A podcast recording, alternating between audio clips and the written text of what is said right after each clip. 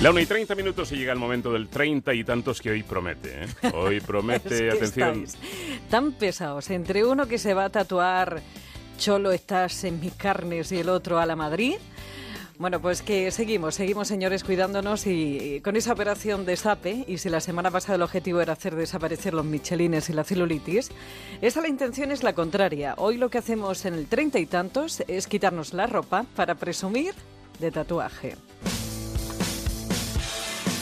Ya no lo podía hace tiempo eh, un oyente y hay muchas preguntas al respecto. ¿Qué es un tatuaje? ¿A qué normas sanitarias están sujetos? ¿Dónde duele más? ¿Qué precauciones hay que tener? ¿Cuánto dura? ¿Cómo se elimina? Muchísimas son las preguntas. Pero antes de entrar en la harina, lo que tienes que tener muy claro es quién te lo va a hacer y dónde. Los centros de tatuajes, micropigmentación, piercing y otros adornos corporales tienen que cumplir unas normas sanitarias como por ejemplo que los utensilios y materiales que atraviesen o penetren la piel, las mucosas y otros tejidos deben ser estériles y de un solo uso, por lo que tienen que estar envasados y sellados hasta que los utilicen.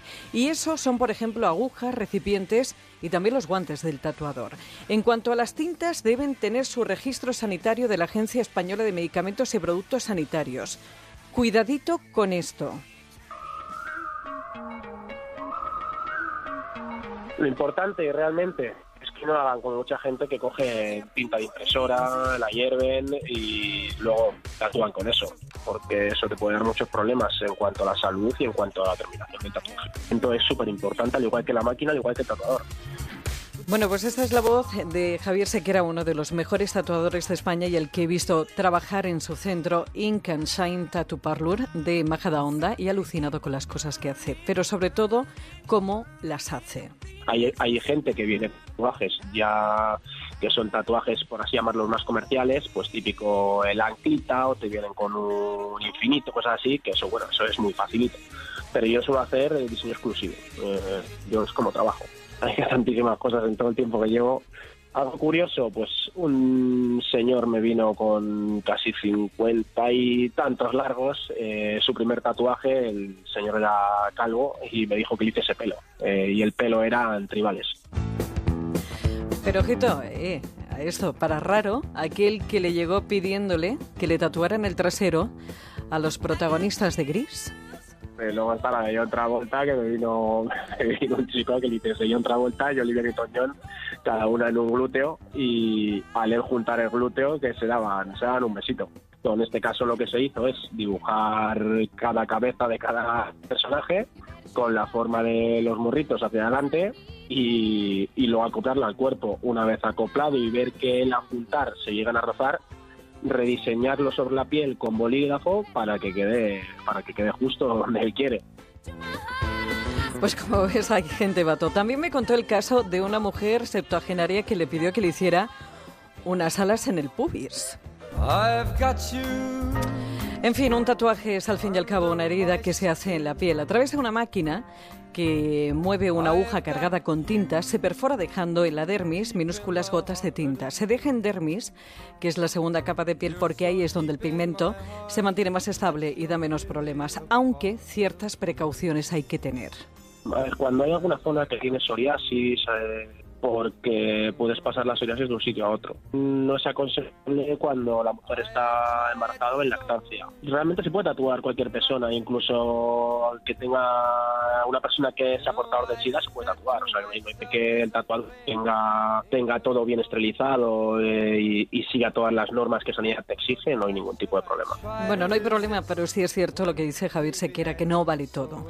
Aunque todo lo pueda dibujar en la piel, hay que saber elegir los diseños y no por por la capacidad del tatuador, que en este caso es capaz absolutamente de todo, por el comportamiento del pigmento en la, en la piel. Realmente en el dibujo no hay limitaciones, entonces eh, eh, se puede hacer siempre y cuando los diseños que se vayan a efectuar no sean con mucho detalle y muy pequeños. Cuanto más pequeño sea el tatuaje, menos detalles tiene que tener.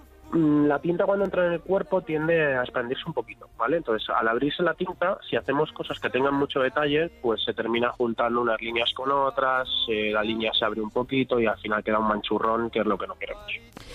Y a la pregunta de que se hace todo el mundo, eso de si duele, hombre, doler, doler, se puede soportar. Es una molestia, más que un dolor es una molestia, depende de la zona también. Zonas más dolorosas, el cuello, la palma de la mano, eh, las orejas, las costillas y la cadera. Pues todo depende del umbral de dolor de cada uno. Es muy importante, como te decía, que el centro esté autorizado, que los materiales se esterilicen, que sean desechables y de único uso, que el tatuador sea muy experto y serio y que pienses muy bien qué rincón de tu piel quieres tatuar y sobre todo qué te quieres tatuar, porque un tatuaje es de por vida, aunque puede eliminarse. Hay máquinas que quitan ese tatuaje que te hiciste por amor o por enajenación mental y ahora pues que se te ha pasado el calentón y te llegó el sentido común, quieres hacer desaparecer.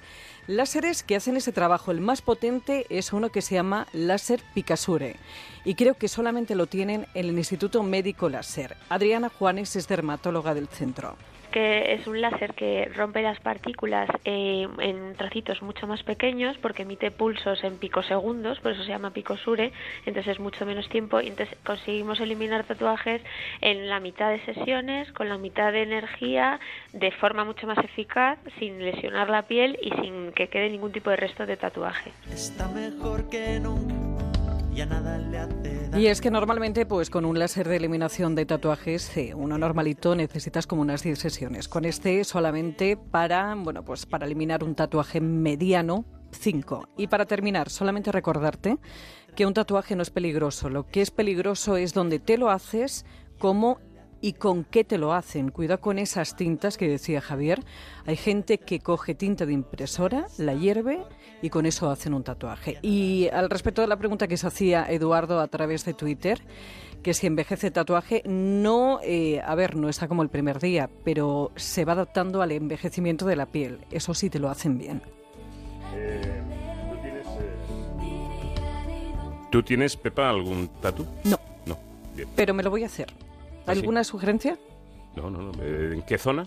No lo sé.